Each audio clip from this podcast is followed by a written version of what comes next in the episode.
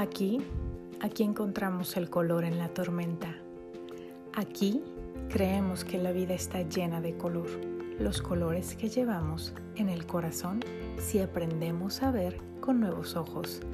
Aquí dejamos fuera el temor y abrazamos al mundo con amor. Aquí, aquí pintamos nuestro mundo de color con los colores del corazón.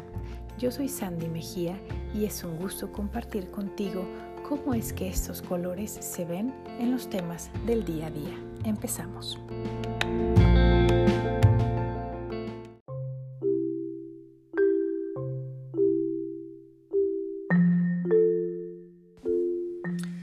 Hola, hola.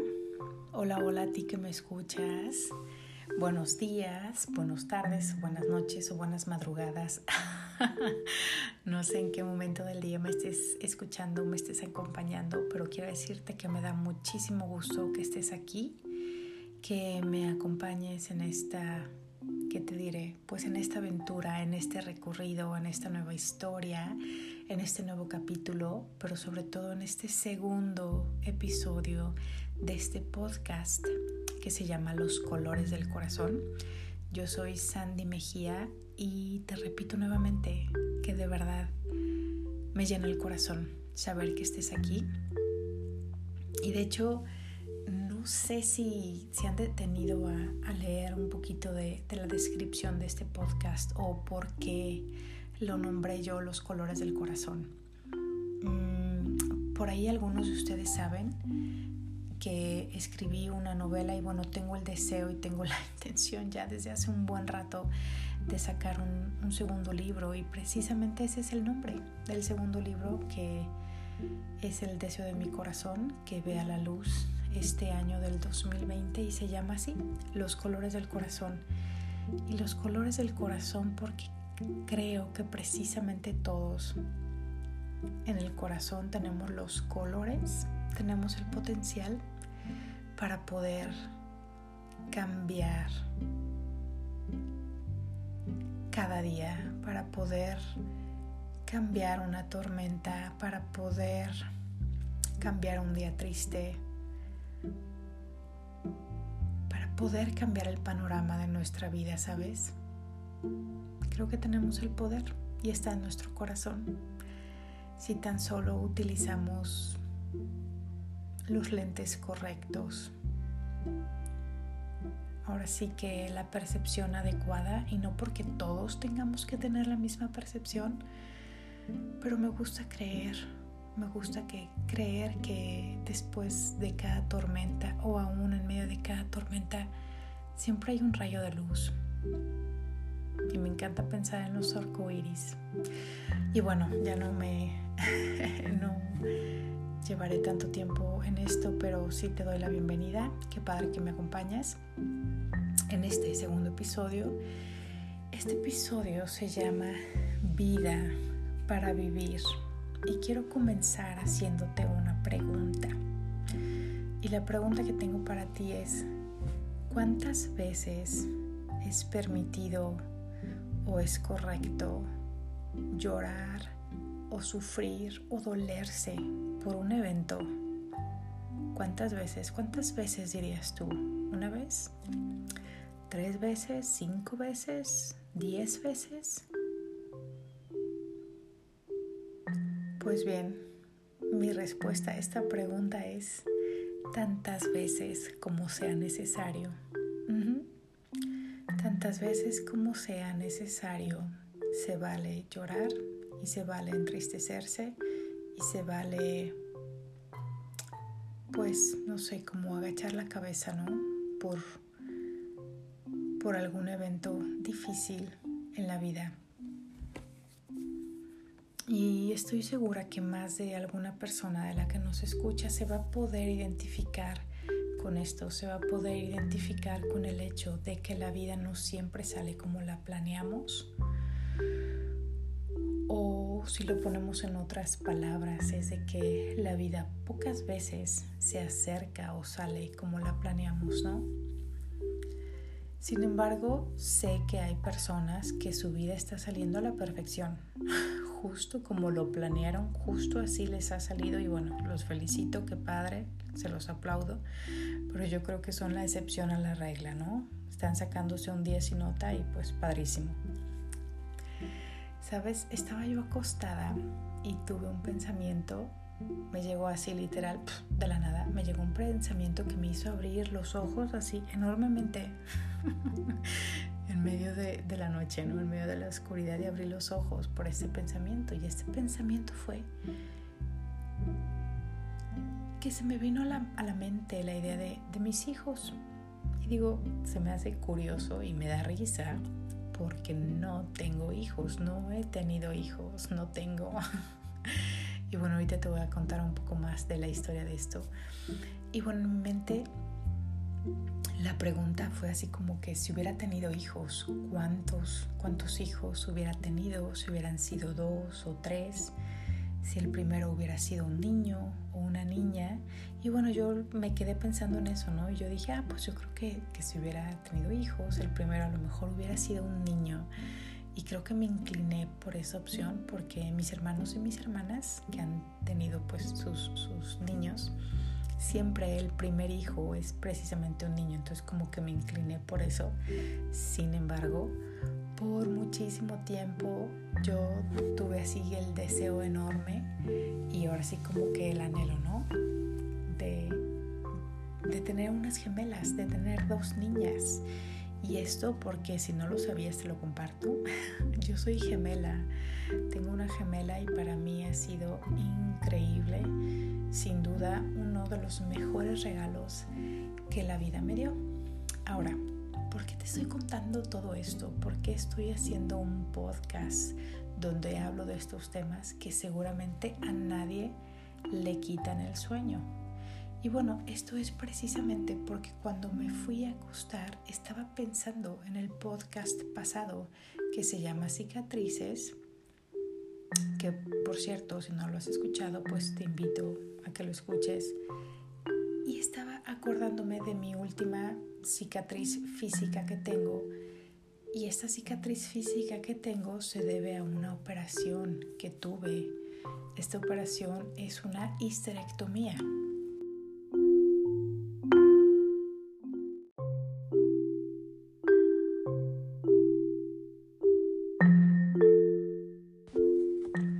Para los que desconocen lo que es esto, es una operación donde te quitan el útero y en algunos casos también quitan los ovarios.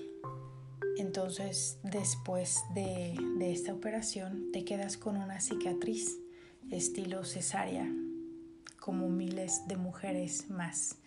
Y esta es una cicatriz que cuenta una historia ahora sí que son diferentes historias. Por un lado, la historia de niños que han llegado al mundo por esa puerta y por otro lado, habemos mujeres que llevamos esa cicatriz, pero esa cicatriz nos recuerda que la puerta y la posibilidad de tener hijos de una manera natural se ha cerrado. Y una vez más me pregunto, ¿no? ¿Por qué compartir esto?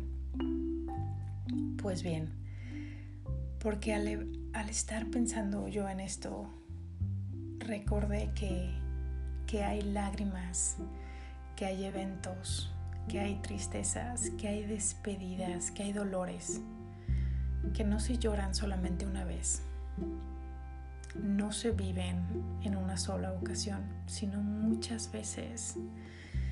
Y tal vez por siempre, por siempre los vamos a estar recordando y en muchas, muchas ocasiones se va a sentir justamente así, como una despedida.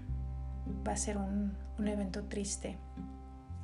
Y bueno, creo que, que mi sentir por esta situación de lo que está pasando ahora en el mundo avivó o despertó de alguna manera mi nostalgia por esta despedida mía, por ese adiós que tuve a un sueño tan atesorado.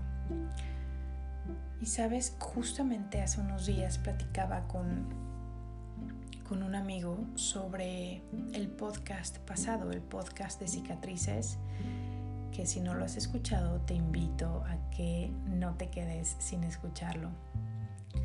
Y él algo que me decía era que no comulgaba por completo con mi manera de ver la vida, con mi manera de hablar y de pensar en cuanto a esto de las cicatrices, en cuanto a contar la historia.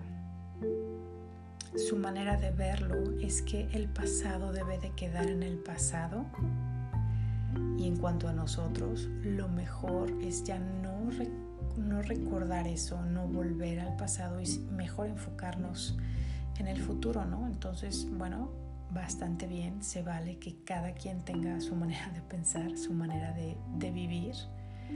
Sin embargo, lo que yo le decía, mi respuesta fue que cuando nosotros reconocemos precisamente esa herida, esa cicatriz, y la mostramos y podemos compartirla con esas personas que nos quieren, y que nos están acompañando en la vida, es precisamente de esa manera que la otra persona tal vez pueda entendernos.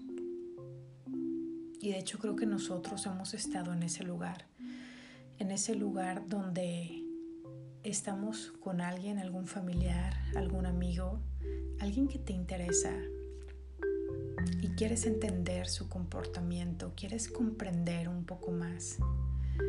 Y es hasta el momento en que esa persona te comparte algo, precisamente una historia, una vivencia que tuvo, que puedes comprender el por qué se comporta como se comporta, el por qué a lo mejor de sus temores, el por qué a lo mejor también, también puede ser, ¿no? De gustos, de preferencias, de mil cosas. Todo tiene que ver con nuestra historia y es que la realidad es que todos nosotros somos una colección y una suma de muchísimas historias, ¿verdad que sí?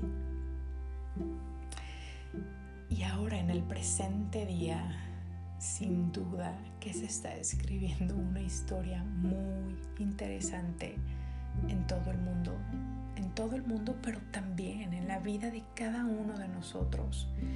Y lo digo esto por la situación mundial en la que estamos. Es una situación de muchísima incertidumbre, de descontrol, de preguntas. Y yo no sé ustedes, pero a mí en más de una ocasión todo esto del confinamiento y de estar guardados y de estar tan limitados y todo, pues en más de una ocasión me ha causado me ha resultado en tristeza, en coraje, en enojo, en frustración y otras cosas más, ¿no?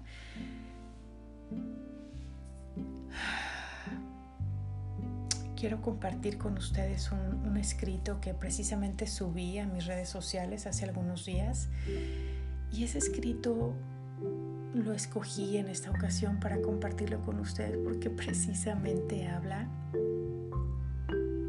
de cómo la vida nos sorprende porque la vida no sale como la planeamos.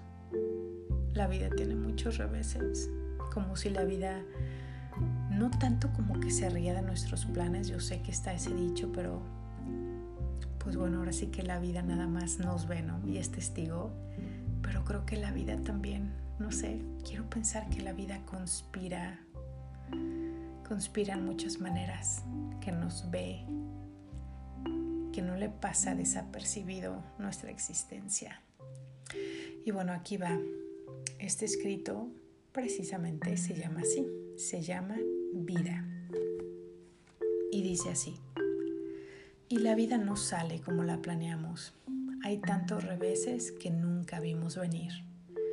Aún así, continuamos paso a paso, esperando encontrar, construir algo mejor pues a lo largo del camino nos encontramos con decepciones y heridas que nos marcan y además nos incapacitan por algún tiempo.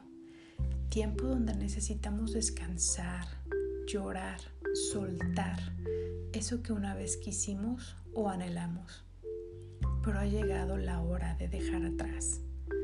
Así que volvemos de nuevo al camino con las fuerzas renovadas si aún con cicatrices en las alas, pero volamos, volamos, pues tenemos alas para explorar esos lugares, si un día desconocidos, pero que esperan nuestra llegada, para conquistarlos, hacerlos nuestros, mientras los llenamos de historias y aventuras.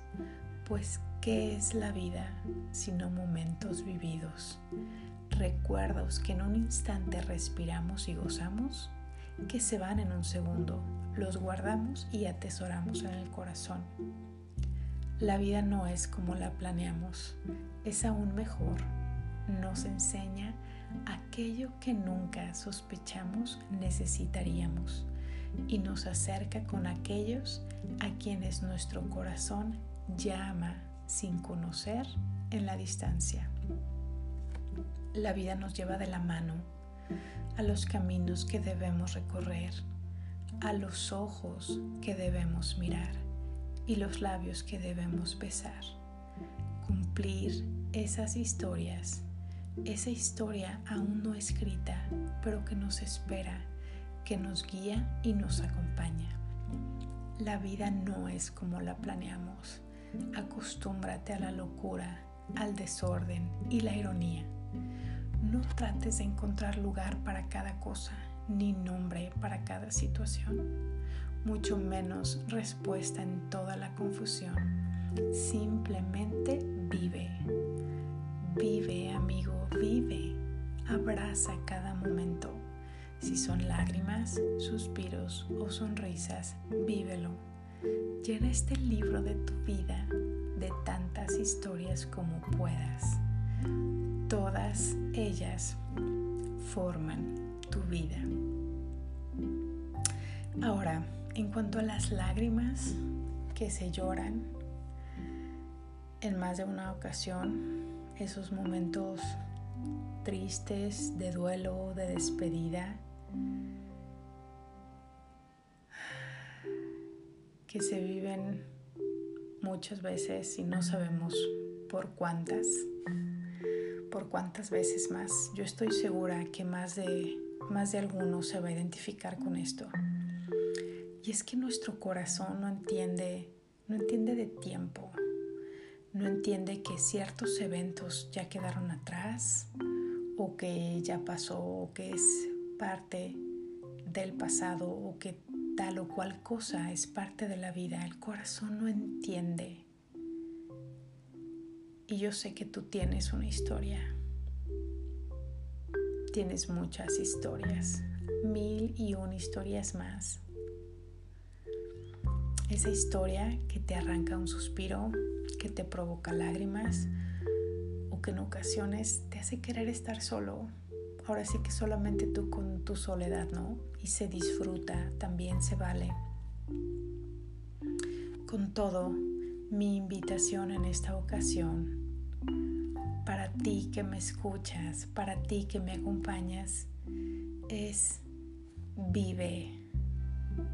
Así es, vive, vivamos, vivamos completamente nuestras emociones, vivamos lo que está sucediendo, sintamos cada cosa que la vida nos trae.